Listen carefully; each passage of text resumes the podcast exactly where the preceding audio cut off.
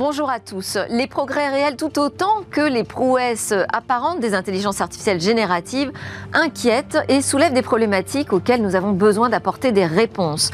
En attendant, eh bien, faut-il lever le pied sur les déploiements, fixer des limites aux utilisations? C'est le grand sujet, le grand débat à la une de Smartech aujourd'hui avec deux chercheurs en intelligence artificielle. Deuxième partie, on fera un point sur euh, les projets des euh, monnaies numériques des banques centrales. On ira aussi voir du côté de Renault le constructeur automobile, et sa stratégie dans le Web 3. Mais d'abord, je propose en interview un petit air de printemps, de vacances même, avec un nouvel usage de l'intelligence artificielle. On va parler d'une IA qui prend soin des bateaux sur l'eau.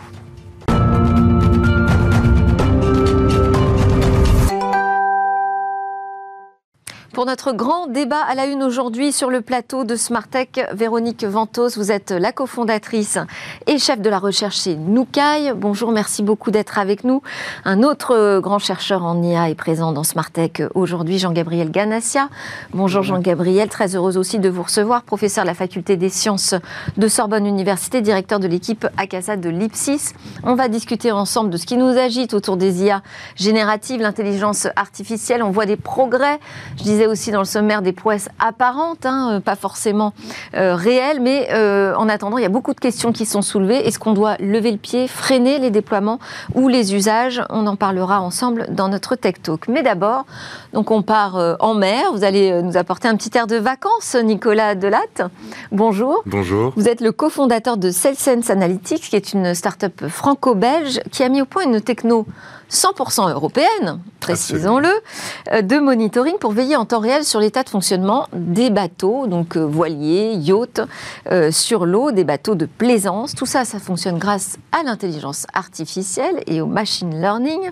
Vous, vous êtes un passionné de voile et vous nous dites, là, moi, je suis en train de penser le bateau du futur. Pourquoi? Alors oui, le bateau, effectivement, c'est bon, c'est un, un, monde de tradition. C'est vrai que c'est quelque chose euh, qui est bon, associé à, bah, aux grandes découvertes euh, il, y a, il, y a, plusieurs siècles et puis euh, plus récemment à plusieurs exploits sportifs et également à une manière de voyager qui est tout à fait euh, dans l'air du temps, c'est-à-dire vraiment du, slow travel, une découverte vraiment des, pays, des gens, euh, de manière relativement euh, voilà lente et, et, en prenant le, temps de, de voyager. alors Aujourd'hui, ce qu'on observe, c'est qu'évidemment, les, bateaux et les, usages évoluent. Donc, les gens euh, ont de plus en plus envie de retrouver ce contact euh, avec, euh, avec la nature. de plus en plus de gens vont vers, vers le nautisme. Hein. C'est un, un, quelque chose qui est vraiment en pleine expansion. Et en parallèle, bon, les gens sont plus aussi passionnés, techos du bateau qu'ils ne pouvaient l'être il, y a, il, y a 40 ou 50 ans. et donc, donc on a moins de spécialistes. Voilà, exactement. Moins plus de, plaisanciers qui ont besoin qu'on les assiste alors. Qui alors qui ont besoin qu'on les assiste et qui cherchent une expérience euh, finalement euh, plus relaxante, plus en connexion avec, euh, avec la nature. et c'est vraiment là que la technologie et que, que SailSense aide vraiment. L'idée, c'est de rendre l'expérience plus simple, pour l'utilisateur final, l'utilisation du bateau plus simple. Donc si on doit préciser un petit peu les choses, donc vous fournissez un boîtier qu'on installe sur l'embarcation qui va se connecter au système d'information du, du, bateau. Tout à fait et elle va proposer une, euh, un monitoring, une surveillance en temps réel de l'état de fonctionnement, c'est ça? Tout à fait. Donc on va, on va surveiller en En quoi c'est une préoccupation importante quand on part sur l'eau? Alors, c'est un peu le même principe. C'est plutôt un sujet pour euh, les propriétaires de flottes importantes, de grandes embarcations, que euh, pour les plaisanciers? Alors, on, cherche, on, sert, on sert évidemment les, deux publics. Donc, d'une part, les, fabricants de bateaux et les gestionnaires de flottes, donc qui effectivement ont des préoccupations euh, plus liées à la maintenance. mais il faut savoir que quand on part en mer, la maintenance et le, la, la, enfin, la maintenance est vraiment la garante de la sécurité. Et donc, le fait d'avoir une vue sur la manière dont le bateau fonctionne, sur l'état de santé des différents composants, euh, est réellement un facteur de, tranquillité, euh, de tranquillité pour le plaisantin. Et alors, en quoi a-t-on besoin d'intelligence artificielle là-dessus? Alors, L'intelligence On peut imaginer simplement des capteurs qui vont être posés aux bons endroits et qui vont nous donner les indicateurs nécessaires pour prendre soin de notre bateau? Tout à fait. Alors, Pourquoi faire appel à des algorithmes, à du machine learning? En fait, l'idée ici, c'est vraiment de, de plus en plus de se diriger vers un, véritable assistant euh, à la navigation. Euh, au-delà du, du, simple tableau de bord euh, technique et donc au au-delà des simples, des simples KPIs, l'idée, c'est vraiment d'avoir une, une, entité, une, une, une manière de, d'avoir de l'information qui soit complètement gérer en symbiose avec l'information disponible. Mais qu'est-ce qu'ils font les algorithmes très concrètement? Alors très concrètement, ils vont voir l'état de santé du bateau à un moment donné, ils vont croiser cette information avec euh, les données météo, les données environnementales du bateau, avec les habitudes euh, de navigation du plaisancier, mais également avec euh, toute une série d'autres informations venant d'autres bateaux de la flotte, donc des bateaux de modèles similaires, et ils vont aider le plaisancier à prendre de meilleures décisions. Par exemple, ils vont conseiller aux plaisanciers avant une nuit qui s'annonce un petit peu agitée euh, au mouillage. Ils vont lui conseiller de rajouter euh, de la longueur de chaîne pour avoir un mouillage plus sûr. Donc concrètement, l'idée c'est vraiment de prendre en compte l'ensemble du contexte, de nourrir, on, nourrit donc l'algorithme avec toutes les informations disponibles et l'algorithme va, va, rendre aux plaisanciers des informations qui sont contextualisées. Et ça, en termes d'interface, ça passe par une application Tout à fait. sur le smartphone? Tout à fait. C'est une application, donc on est vraiment sur une, sur une, sur une interaction type conversationnelle. Donc, on va vraiment avoir des, des, des, pop-up. Donc, on peut échanger oui. avec euh, l'agent dans, dans, le smartphone Tout à fait. D'accord. Vous, euh, vous, êtes sur un agent conversationnel. Mais bientôt, on n'aura plus besoin de savoir rien faire, en fait, avec ces IA. Euh, je ne sais pas comment, comment, ça vous fait réagir, Véronique, Jean-Gabriel? Ben quand même, il faut savoir naviguer. Absolument. Si on fait de la voile. ah, tout à fait. Voilà. Donc hein, il, faut, il, faut, quand même choisir les voiles, choisir son cap. Hein. Enfin, moi, j'ai fait beaucoup de voiles quand j'étais adolescent. Hein, et, et, je me souviens quand même qu'il y avait euh, euh, beaucoup de paramètres. Hein. C'est extrêmement compliqué.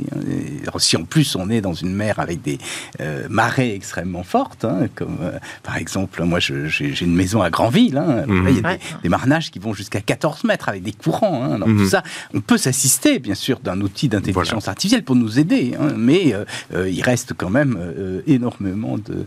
et puis les petits réglages fins, on les fait toujours à la main. Donc ça apporte plus de sécurité. Exactement. C'est vraiment l'idée d'avoir un assistant, c'est pas d'avoir un capitaine. C'est vraiment l'idée d'avoir quelque, une entité. Intéressant, qui peut ça nous fait rentrer déjà dans le débat qui va suivre hein, sur la place de l'IA dans, dans, la société. J'ai précisé aussi que c'était une technologie 100% européenne. Euh, parce que c'est assez rare aujourd'hui sur ce marché. On trouve qui plutôt? Les Américains? On trouve euh, effectivement les Américains, les Israéliens, beaucoup. Euh, on, a, on a malgré tout aussi des, sociétés asiatiques hein, qui, se, qui se développent de plus en plus, hein, notamment dans le bateau autonome avec une certaine forme aussi d'intelligence. Ça progresse assez vite, ça la, transformation euh, numérique du nautisme? Alors le nautisme est par essence un milieu assez, assez conservateur, donc c'est pas le premier, euh, c'est pas le premier milieu à se, jeter sur les, sur les nouvelles technologies. Donc la transformation. Euh, ah, pour les courses, la haute compétition, oui. Absolument. Donc pour tout ce qui est tout ce qui est haute compétition, on est sur des nouveaux matériaux, sur des nouvelles technologies. Mais c'est vrai que la plaisance en général reste assez. C'est pas redescendu encore jusqu'au bateau de plaisance. Petit à petit, mais on, on y travaille beaucoup. Très bien. Alors aujourd'hui, vous, avez combien de bateaux équipés de votre système? Aujourd'hui, on a plus de 3000 bateaux équipés euh, dans le monde, donc ils naviguent sur, euh, sur toutes les mers euh, du globe à peu près.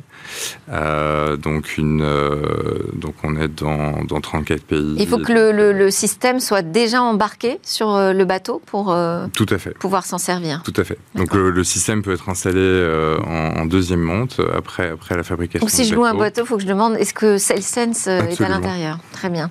Merci. Merci beaucoup Nicolas Delatte, vous êtes cofondateur de CellSense Analytics. Vous avez enclenché un début de débat sur l'intelligence artificielle. C'est notre grand Tech Talk aujourd'hui dans Smart Tech. Thank you.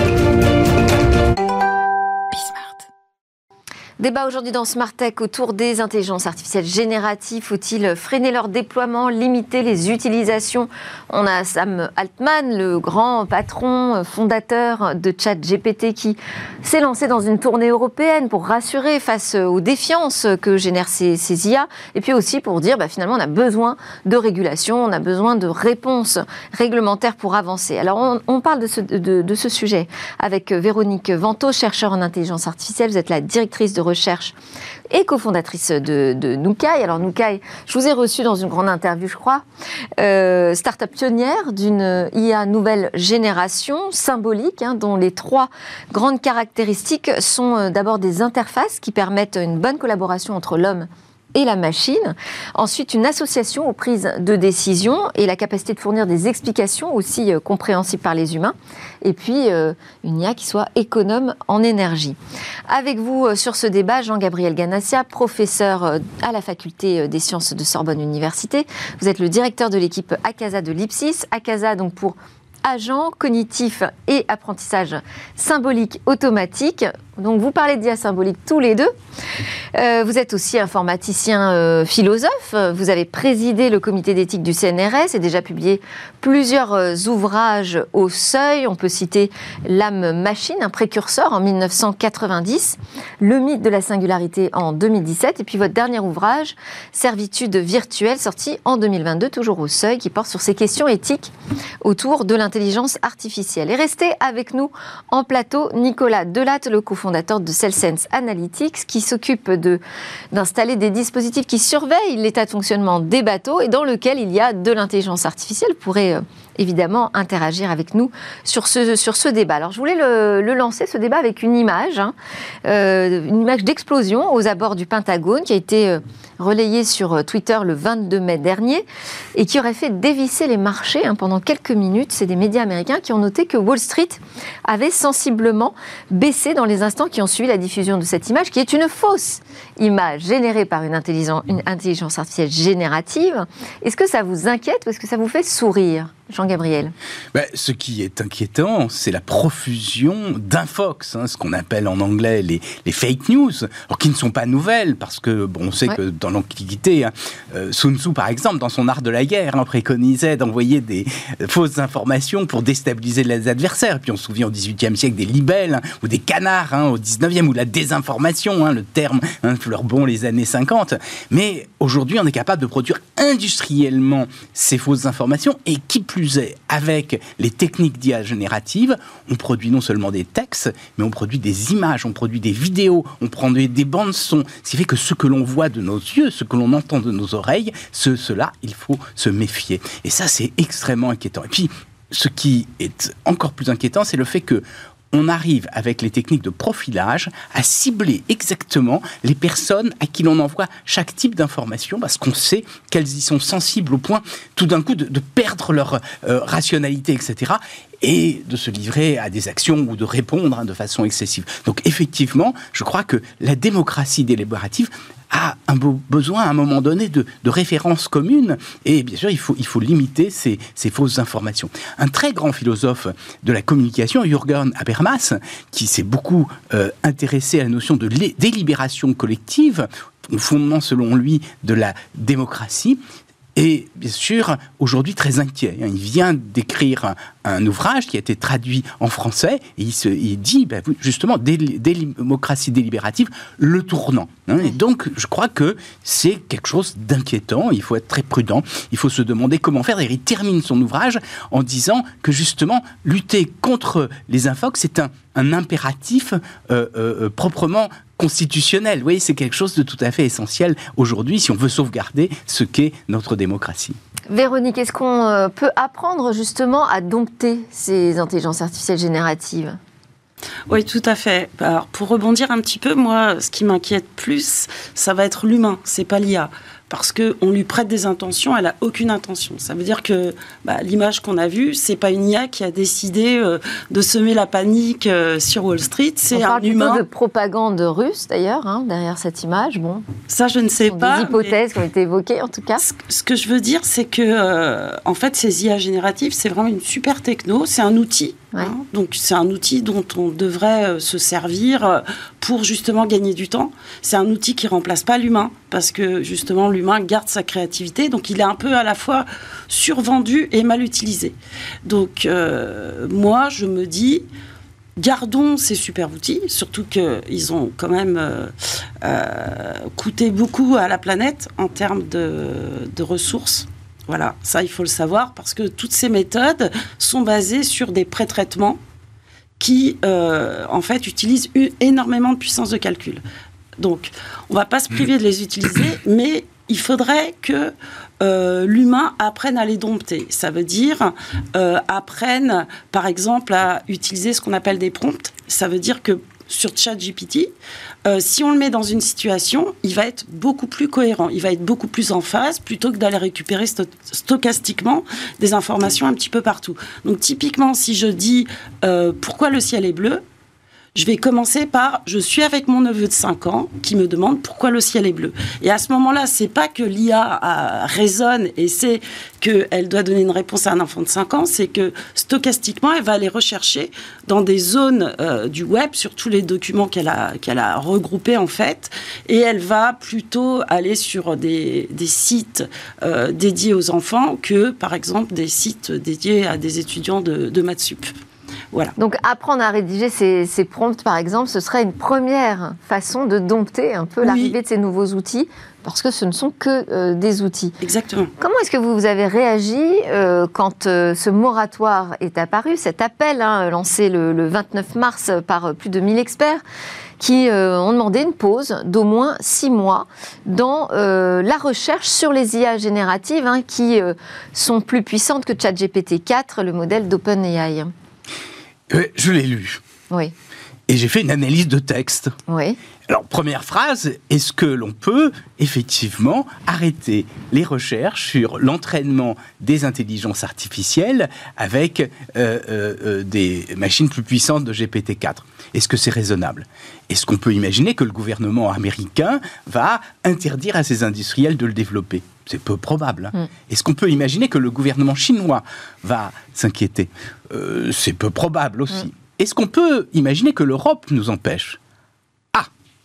Eh bien peut-être. Et vous voyez, il y a des stratégies de ces grands industriels américains qui sont de vouloir absolument éliminer toutes sortes de concurrents. Et lorsque Sam Altman vient et nous explique qu'il faut absolument réguler, il est bienvenu par le Parlement européen qui, dans son IA Act, impose des contraintes extrêmement fortes qui risquent d'empêcher tout développement des techniques d'intelligence artificielle en Europe. Donc je crois effectivement, il faut être prudent, mais jusqu'à un certain point. Et d'ailleurs, le ministre du numérique, Jean-Noël Barrot, hein, dans euh, euh, il y a quelques jours, hein, vient de s'exprimer et de manifester ses inquiétudes de ce point de vue-là. Parce qu'il dit ben, il y a des contraintes qui sont tellement fortes que ça risque d'empêcher les euh, Européens de concevoir eux-mêmes leur propre modèle de langage. Donc je crois qu'il faut être, être raisonnable. Il faut se demander quels sont les. Quand vous avez lu ce texte, Alors, vous avez lu une stratégie anticoncurrentiel Moi, je, disons, oui, ben, le meilleur exemple, c'est quand même Elon Musk, qui est l'un des premiers signataires, et qui nous dit oh, oui, oui, il faut arrêter tout de suite. Puis quelques jours après, il dit oh, je vais monter une entreprise, mais ChatGPT est trop woke. vraiment woke. Mais moi, je vais monter un autre agent conversationnel qui va dire la vérité, il l'appelle Trouche GPT. Hein, ça veut dire que c'est un peu une Bravda 2.0. Hein, mm-hmm. hein, ce qui m'inquiète d'ailleurs beaucoup plus d'une certaine façon. Euh, et puis j'ai lu d'autres choses. C'est-à-dire que quand on, regarde le texte en détail, c'est pas simplement l'annonce du texte. on nous dit il va y avoir des esprits numériques dans ces machines. Qu'est-ce que c'est qu'un esprit numérique? Mm. Des esprits non humains. on nous parle de risque de perte de contrôle. Bon, pour l'instant, bon, un robot bavard, hein, ça parle, hein, les hommes politiques parlent, hein, ils n'arrêtent pas d'ailleurs, ils ont des moyens pour les relayer, euh, et puis ils ont aussi des forces de coercition, et pourtant, dans les démocraties comme les nôtres, bah, on n'obéit quand même pas toujours aux, hommes politiques. Est-ce que vous croyez sérieusement que parce qu'un agent conversationnel parle, il dit pas mal de bêtises tout le monde va se mettre au garde à vous et, et, se soumettre. Ça n'est pas raisonnable, et on nous dit beaucoup de choses, comme on, nous dit, c'est une intelligence artificielle générale, hein, où on nous dit euh, ils, sont, ils nous dépassent sur des tâches générales. Qu'est-ce que c'est qu'une tâche générale? Moi, je ne sais pas. Hein, est-ce que parler, c'est une tâche générale? On ne fait pas que parler dans la vie. Hein. Quand on fait de la voile, par exemple, il faut avoir d'autres aptitudes, d'autres compétences que celles du langage. Donc, de ce point de vue-là, lorsqu'on lit en détail, on se rend compte toutes les, les apories, toutes les, toutes les absurdités qui sont euh, à l'intérieur. Et on nous parle de risque existentiel. Oui. Or, il faut savoir que ce terme est employé par un certain nombre de transhumanistes pour nous expliquer que les machines vont nous dépasser, qu'elles vont prendre le pouvoir. Et quand on sait qu'Elon Musk est l'un des principaux signataires, quand on lit la bibliographie qui est associée, où on lit par exemple le nom euh, de ce philosophe euh, anglais Nick Bostrom, qui est un partisan de ce qu'il appelle la super intelligence, eh bien on se rend compte que derrière il y a une visée qui est tout autre, hein, qui est de nous convaincre que les machines risquent de prendre le pouvoir, d'être plus puissantes que nous, et on se dit ah ben on va les arrêter. La singularité. voilà, hein. la singularité. Ou alors c'est même autre chose avec euh, Elon Musk aujourd'hui, c'est ce qu'on appelle le long-termisme. C'est l'idée que un philosophe utilitariste doit se préoccuper de la somme des plaisirs et des peines, et donc il se dit ben, dans des millions d'années, il y aura des milliards et des milliards d'êtres humains, et donc le bien, c'est justement de penser à ces milliards de milliards d'êtres humains.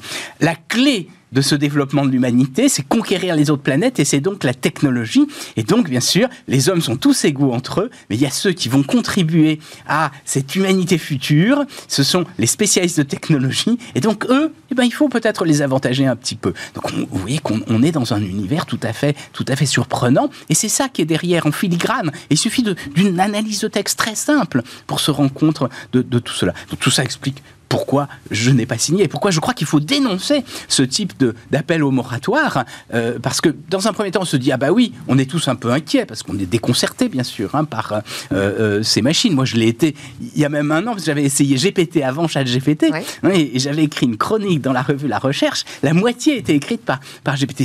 C'est très surprenant, c'est très étonnant.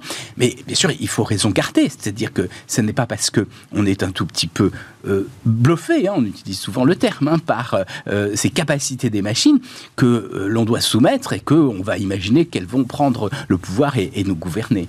Véronique, vous n'avez pas non plus signé hein, cet euh, appel à, pratiquer une pause dans la recherche en intelligence artificielle générative. Pour quelles raisons La première, en fait, c'est que j'aime. Enfin, je suis pas tellement pour des, des, interdictions, etc. en général. Hein. Euh, j'aimerais que les gens puissent prendre leurs responsabilités. Et ce qui m'a beaucoup gêné, c'est qu'en fait, ce qui a été relayé, c'était pas une pause dans l'IA générative, mais une pause dans l'IA. Alors ça, c'est la, ça c'est la première chose. Et euh, bah, vous avez dit au départ que j'étais dans l'IA symbolique. En fait, je suis pas dans l'IA symbolique. Ah. enfin, j'ai fait beaucoup de recherches en IA symbolique parce qu'effectivement, c'est une IA euh, qui est qui va plus garder l'humain dans la boucle. Mais je suis plus euh, sur euh, l'IA hybride en fait. C'est-à-dire que des techniques comme celle d'IA générative ou les réseaux de neurones, euh, je ne vais pas m'en passer. il faut être guidé par un, problème et utiliser différentes techniques plutôt que de les opposer et les mettre ensemble. Et justement, chez Nukai, en fait, on a démarré un, un travail sur comment aider l'humain à dompter ces IA génératives, notamment ChatGPT, en se disant, bah voilà, c'est un super outil, mais comme l'a dit un chercheur, malheureusement c'est pas moi, euh, il a l'aplomb d'un menteur, mais c'est un perroquet stochastique. Mmh. Voilà. Donc l'idée, euh, comme je le comme je l'ai dit, c'est d'essayer de générer des prompts et euh, bah, des IA de type symbolique qui vont récupérer une expertise du métier peuvent très bien faire ça. Donc l'idée en fait c'est déjà... pour préciser, parce qu'on parle d'IA symbolique, ça, peut paraître un peu difficile à comprendre euh, pour, pour, les téléspectateurs, mais en fait, c'est des IA qui fonctionnent à partir de règles hein, qu'on lui donne En fait, ça va fonctionner à partir d'un langage que l'expert euh, va définir, puisque c'est lui, lui le patron, il hein, ne faut pas l'oublier. Donc, il va exprimer euh, des choses, des termes, son vocabulaire, et puis effectivement des règles. Mais c'est pas seulement lui, hein, c'est-à-dire que l'IA symbolique peut permettre d'apprendre ces règles. L'idée, c'est qu'il y a une sorte d'espéranto entre l'homme et la machine, qui s'appelle la logique et qui fait que bah, la machine va utiliser ces règles, va en proposer de nouvelles, et comme elle va les montrer à l'expert, il va pouvoir les valider ou pas. Et sur un petit domaine, ça, ça marche très bien. Ça veut dire que ChatGPT, euh, sur euh, le monde entier, sur tous les domaines, euh, on va avoir du mal à faire quelque chose. Par contre, par exemple en finance, en discutant avec des experts, on peut récupérer ce qu'on appelle euh, une connaissance, une base de connaissances, et utiliser cette base de connaissances pour, à partir d'une requête d'un utilisateur en particulier, proposer des prompts automatiquement, qui utilise donc euh, ces briques euh, définies par l'expert, lancer ChatGPT, alors plusieurs fois, puisqu'il est stochastique, mm. et puis de la même manière, faire un post-traitement. C'est-à-dire qu'il y a le pré-traitement pour que la machine se dirige vers euh, les zones euh, euh, qui concernent la finance, par exemple. Et le post-traitement, ça va être toujours réutiliser ces abstractions pour donner une réponse qui soit plus courte. Parce que n'oublions pas que ChatGPT ne sait pas qu'on lui pose une question, donc il peut répondre par une question. Donc on va éliminer. Et puis également, on va personnaliser. C'est-à-dire que si c'est un utilisateur qui interroge sa banque, il y a un passé donc on va savoir des choses sur lui, euh, non pas en l'espionnant, hein, pas du tout. Le but c'est vraiment de l'aider. On va savoir par exemple qu'il est plus ou moins jeune, etc. Ou alors qu'il a déjà posé ce type de requête. Et on va pouvoir affiner euh, les réponses de ChatGPT. Ça veut dire qu'en fait on apporte une réponse euh, technologique qui a besoin de travailler donc la recherche en intelligence artificielle pour contrôler les éventuelles dérives de, de ces IA. C'est ça la meilleure réponse, mieux que la régulation, Jean-Gabriel il faut d'abord dire que euh, ChatGPT et les modèles de langage sont conçus sur de euh, l'apprentissage euh, profond Hein, et on prédit le mot suivant dans un contexte donné. Et ça marche merveilleusement parce qu'on a euh, appris sur des très gros réseaux de neurones qui contiennent des centaines de milliards, voire des milliers de milliards de connexions, et avec des très gros corpus. Donc on, extrait l'esprit de la langue. Et donc on est des machines qui parlent, mais elles ne savent pas ce qu'elles disent et elles affabulent. Hein, on, appelle ça en termes techniques des hallucinations, même si le terme n'est pas approprié. Mais effectivement, ce sont des, menteurs patentés. Hein, Ça, c'est bien évident.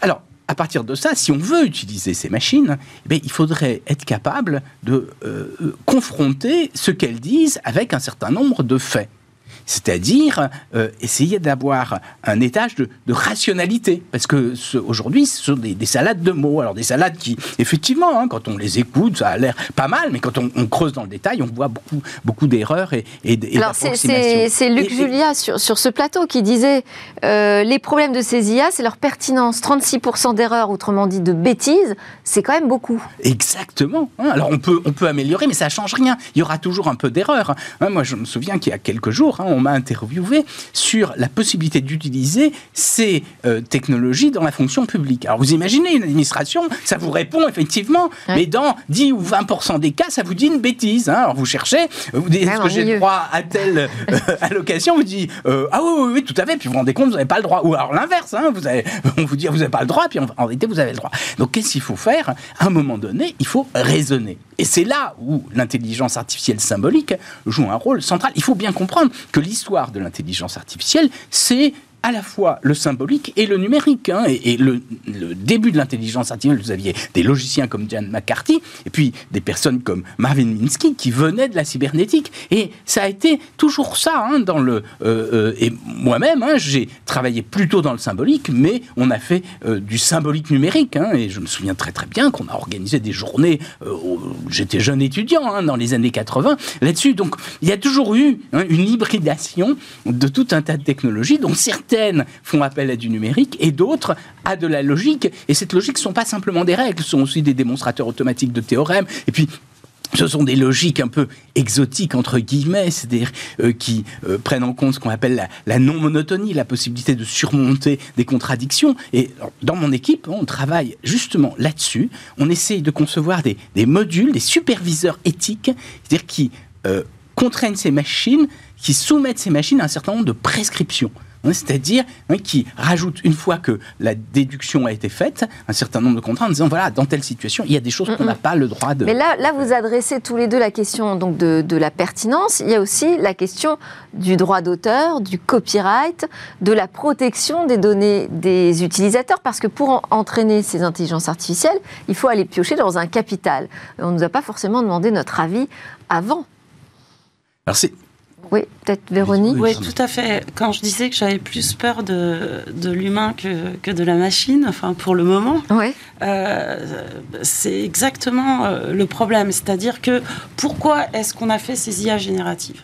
Est-ce que c'est pour euh, aider les êtres humains à passer moins de temps? Est-ce que malheureusement, j'ai un petit peu peur euh, que ce soit également, comme d'habitude, pour récupérer un maximum d'informations. Et puis finalement, le but, c'est gagner un max d'argent. Voilà. Mmh. Donc ça veut dire que, en gros, moi, ce qui m'a un petit peu inquiété dernièrement, et je continue à dire, oh, c'est rigolo, c'est un bel outil, on va le dompter, hein, je suis pas contre, c'est qu'on s'est aperçu que euh, bah, les utilisateurs au départ, on leur dit voilà, euh, tout le monde a testé. Hein. Dans ma boîte, vous pouvez jouer avec. On fait joujou, c'est génial.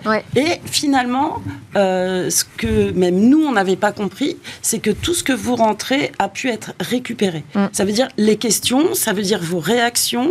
Et je sais qu'il y a eu une fuite très grave hein, euh, où finalement, dans une entreprise, bah, des, pareil, hein, des, des, jeunes, un petit peu comme les miens, ont fait joujou avec ChatGPT et lui ont passer euh, des bouts de code, des choses euh, qu'il fallait pas passer, et il y a eu des fuites. Voilà. Mm. Donc ça, c'est extrêmement gênant. C'est le côté euh, encore continuer à récupérer un maximum et toujours pas pour aider, hein, pour un petit peu ensuite bah, revendre, etc.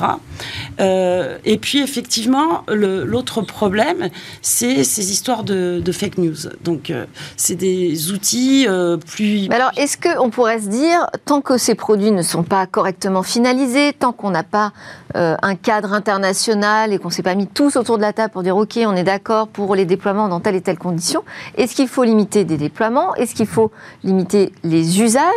Euh, Par exemple, Google a fait ce choix hein, sur un, produit de très haute technologie d'intelligence artificielle. Ils ont dit bon, ben ça, on le réserve à certains euh, clients, partenaires, on ne le met pas ça entre les mains de tout le monde. Est-ce qu'il faut en arriver à fixer des limites, d'après vous? C'est extrêmement difficile parce que on a le droit de procéder à des expérimentations. Hein, et c'est tout le débat entre, entre Google et OpenAI. Euh, ces technologies ont trouvé leur origine dans les laboratoires de Google en 2017 avec la notion de transformer et puis les tout premiers modèles de langage en 2019. Euh, euh, et puis ensuite, Google a continué et d'autres l'ont fait en parallèle. Et euh, je ne sais pas si vous vous souvenez, il y a à peu près un an, hein, c'était en juin 2022, un employé de chez Google qui s'appelle Black Lemoine. Alors le nom n'est pas anodin hein, en ah, français. Qui, s'est inquiété de la santé mentale de son intelligence artificielle. Qui ouais. pas de la santé mentale, qui a expliqué que son intelligence artificielle lambda, hein, hein, qui était un logiciel de dialogue, tenait hein, des propos tels qu'il ne pouvait pas imaginer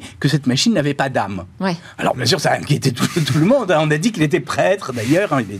pas, du mais, mais justement, parce que comme on arrive à la fin du débat, excusez-moi Jean-Gabriel, je, vais vous couper un peu, mais euh, comme on est euh, dans cette idée que Google joue le responsable, euh, voilà, toutes les entreprises ne sont pas forcément dans cette posture de la responsabilité. Est-ce qu'on doit, nous, fixer des règles pour limiter ces Je pose aussi la question à Véronique, mais très rapidement, tous les deux. Alors, très rapidement, hein, je, crois que effectivement, sur les applications précises, il faut essayer de savoir exactement quelle est la euh, pertinence hein, et, quelles sont les performances des, euh, des logiciels. Mais on ne peut pas aller beaucoup plus loin. Hein, et, OpenAI a fait un, logiciel pour amuser le monde. Mmh. Et bon, il l'a emporté et c'est extrêmement difficile de lutter contre ça, parce que sinon, mmh. on dira on ne peut plus s'amuser. et ça, c'est embêtant. Véronique, oui. Moi, je serais plus sur euh, le fait de former les gens à cet usage. C'est-à-dire que bah, ce genre d'entreprise euh, devrait fournir euh, euh, des tutoriels, expliquer exactement ce qu'il y a derrière. Et je pense qu'il joue beaucoup sur cette espèce d'inconnu. Donc ça va aller de on va tous être remplacés.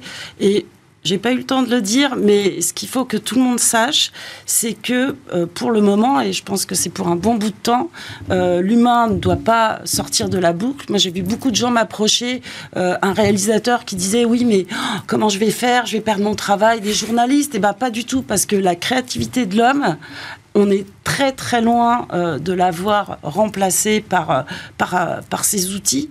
Donc c'est pour ça que je dis apprenons à les dompter. Et alors, j'ai juste appris une chose. Juste un mot là. Oui, pardon. Parce que là, vraiment, Très rigolote. Pourquoi est-ce que, euh, pourquoi est-ce que l'IA d'OpenAI est woke? Parce que derrière, on a fait ce qu'on appelle de l'apprentissage par renforcement, mais pas automatique, par des humains qui ont mis des notes, qui ont dit ça bien, ça pas bien. Ouais. Voilà. Ah bah, ça, point de vigilance. Merci beaucoup. Véronique Ventos, cofondatrice, chef de la recherche chez Noukai, Jean-Gabriel Ganassia, professeur à la faculté des sciences de Sorbonne Université, directeur de l'équipe Acasa de l'Ipsis, et Nicolas Delatte, cofondateur de Cellsense Analytics. Merci Merci à tous les trois. On marque une petite pause et on va s'intéresser aux monnaies numériques des banques centrales.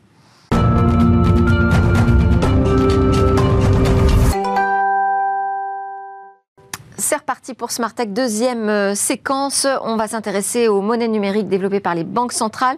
Sont restés avec moi en plateau pour cette deuxième partie Nicolas Delatte, cofondateur Celsense Analytique, Véronique Ventos, cofondatrice chef de la recherche Noukai et Jean-Gabriel Ganassia, professeur à la faculté des sciences Sorbonne Université. Euh, trois experts en intelligence artificielle. Je vous propose d'ouvrir les écoutilles pour parler des monnaies numériques des banques centrales. On va voir où on en est. Euh, mais peut-être d'abord, Hervé, un point sur euh, de quoi on parle quand on parle de monnaie numérique. Oui, euh, bonjour Delphine et bonjour à tous. Donc, bah, en fait, depuis l'avènement de la carte à puce, des cartes de crédit, puis plus récemment du paiement via mobile, en fait, les populations, les citoyens se sont habitués à payer électroniquement, c'est-à-dire sans utiliser d'espèces. Et puis, euh, parallèlement, une nouvelle catégorie d'actifs euh, est arrivée sur le marché, les crypto-actifs, avec l'avènement de la blockchain. Euh, il y en a aujourd'hui des milliers, et les deux plus connus, le Bitcoin et l'Ethereum, sont détenus par des centaines de millions de personnes, voire des sociétés dans le monde, et ont même été utilisés dans certains cas pour faire de l'achat de biens, que ce soit sur le Web 3, le métavers ou dans des jeux, mais aussi dans des biens physiques. On a vu Tesla à un moment donné qui avait vendu des Tesla contre des Bitcoins. Et puis, parallèlement à ça, vous avez finalement la numérisation de la vie sociale qui s'est euh, qui s'est engagée dans ces dix dernières années, hein, dans tous les domaines, que ce soit administratif, financier, euh, au niveau du travail. Et donc, bah, il n'en fallait pas plus entre tous ces éléments pour que les, les, les États et leurs banques centrales se disent qu'il fallait avoir une monnaie numérique.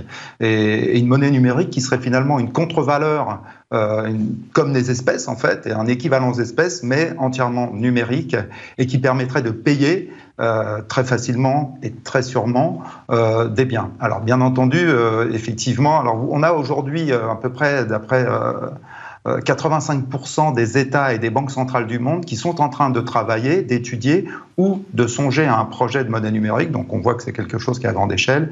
Et les trois plus grands, que ce soit le dollar, l'euro ou le yuan, sont effectivement dans des processus de monnaie numérique. Et pourquoi est-ce qu'on aurait besoin de monnaie numérique comme l'euro numérique? Ah, alors là, effectivement, au dire des banques centrales, c'est pour répondre à une demande croissante de moyens de paiement numériques, euh, alors pour le compte, sur la stabilité des systèmes monétaires existants. Alors c'est clair que, bon, je ne sais pas si cette demande vient des citoyens, parce qu'aujourd'hui, on a déjà tout un tas de moyens de paiement, et les gens sont habitués, c'est simple, on paye par mobile, on paye euh, sans contact, mais voilà, ils disent que c'est un besoin, et je pense, pour ma part, peut-être qu'il y a plus un enjeu de souveraineté derrière, puisqu'aujourd'hui, typiquement, on a, on a des systèmes de paiement électronique, certes, mais qui sont majoritairement d'origine américaine, Mastercard, Visa, American Express. Et donc, c'est aussi se donner les moyens d'avoir une souveraineté en termes de système de paiement électronique. Et, donc, euh, donc voilà. Hein, encore une fois, ici, le consommateur, euh, il est, euh, je ne sais pas s'il a réellement une demande, mais c'est surtout, je pense, un enjeu de souveraineté. Ouais, c'est un peu la question que j'avais posée dans un talk d'ailleurs. Hein. À quoi ça va nous servir concrètement? Mais qu'est-ce qu'on peut dire, puisque vous êtes expert sur ce sujet de la protection des données et de la sécurité, qu'est-ce qu'on peut dire en matière de sécurité et de vie privée?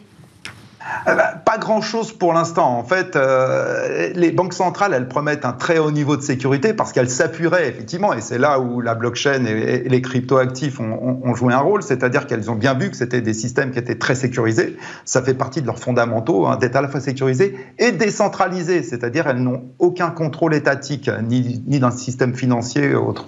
Tout est inscrit dans une blockchain, chaque transaction est inscrite dans une blockchain et infalsifiable. Alors ils disent qu'ils vont s'appuyer sur ces mécanismes, donc ça sera très sécurisé. Euh, après, en ce qui concerne la, vie privée, euh, ils disent aussi qu'ils ne vont pas euh, conserver les données, que c'est pas leur intérêt, que c'est un État justement, que ce ne sont pas des sociétés privées. Là, de mon côté, ben, je reste un petit peu, alors je crois qu'il y a pas mal d'études qui sont faites, je reste un petit peu dubitatif et en alerte, puisqu'on sait très bien que quand on a des données, un jour ou l'autre, on peut les exploiter. Donc la question sera réellement de savoir quelles sont les données qui vont être collectées et par qui, que ce soit la BCE ou des banques ou des États, voilà, puisque ça sera quelque chose d'étatique, hein, ça ne sera pas une société privée. Et puis, qui aura accès à ces données et dans quel cadre juridique? Donc, bien sûr, je crois qu'ils travaillent tous là-dessus et il y, a, il y, a, un certain nombre d'initiatives en Europe. Il y a une initiative actuellement qui a été lancée avec un test. Mais c'est vrai qu'il va falloir être vigilant parce que bon, bah voilà, on peut ne pas être loin de, demain d'un certain contrôle de, de, de, la population, puisque effectivement, on sera sur des, sur, connecté à une monnaie qui serait a priori euh, souveraine et d'origine étatique. eh ben, on opine du chef euh, en plateau sur cette question, euh, ces inquiétudes autour de la, protection des données. Jean-Gabriel, Véronique? Ben, Ce qu'on peut craindre, c'est qu'il y ait un traçage total de toutes les transactions. Hein, mais il faut bien insister sur le fait que la numérisation, ça reste des monnaies fiduciaires classiques, hein, ça reste de l'euro classique, mais ce ne sont pas des crypto-monnaies. Mm-hmm. Mais bien sûr, ce qu'ils promettent, d'après ce qui est dit, et ça il faudra regarder dans le détail, c'est utiliser les techniques de la blockchain pour essayer de, de ne pas tracer. Est-ce qu'ils vont y arriver ou pas Je ne sais pas. On reste euh, dans la blockchain. Euh, Hervé, merci beaucoup. Hervé Lejoin, euh, advisor. On reste dans la blockchain. On va regarder où va le web avec la stratégie d'un constructeur automobile dans le web 3. Eva nous raconte comment Renault s'y prend dans le Web 3 et comment surtout le constructeur met le turbo. Renault met un coup d'accélérateur, direction le Web 3. La marque automobile lance une toute nouvelle collection NFT et elle a décidé cette fois de lier sa R5 Turbo à la sneaker, 960 baskets très précisément, et bien réel, et c'est peut-être ça la particularité de cette collection de tokens. Vous recevez une paire de baskets en chair et en os. Regardez, tout a été pensé dans les moindres détails. L'inclinaison arrière qui rappelle le châssis de la voiture, l'intérieur de la basket qui lui est inspirée de la sellerie et les lacets à l'image des ceintures de sécurité. Prix de vente 265 euros. Si vous tentez votre chance, vous pourrez en acquérir une paire et elle sera accompagnée donc bien sûr d'un NFT, sorte de certificat d'authenticité de la basket. Il contient toutes les informations sur la paire de chaussures, la composition, les matériaux. Ce NFT s'obtient via une puce située à l'intérieur de la languette sur la chaussure. Ce n'est pas la première expérience de ce type pour Renault. Déjà en décembre 2022, le groupe se lançait dans l'aventure Web3 avec une collection de NFT genre 5 censé rendre hommage à la célèbre Renault 5 avec toujours le même objectif, renforcer ses liens avec sa communauté et faire profiter à ses clients d'une expérience immersive inédite. Et on suit, on suit ces projets de près dans Smartex, pas parce qu'on parle plus du métavers qu'il se passe rien euh, dans le Web 3. Merci beaucoup à mes chers invités avec qui on a pu débattre de l'intelligence artificielle. Nicolas Delat, cofondateur de SalesSense Analytics, Véronique Ventos, cofondatrice et chef de la recherche chez Noukai, et Jean-Gabriel Ganassia, professeur à la faculté des sciences de Sorbonne Université, directeur de l'équipe ACASA de l'IPSIS. Et Hervé Lejoin, merci aussi euh, pour euh, tes éclairages sur les monnaies numériques des banques centrales. C'était On se retrouve dès demain pour de nouvelles discussions, réflexions sur la tech.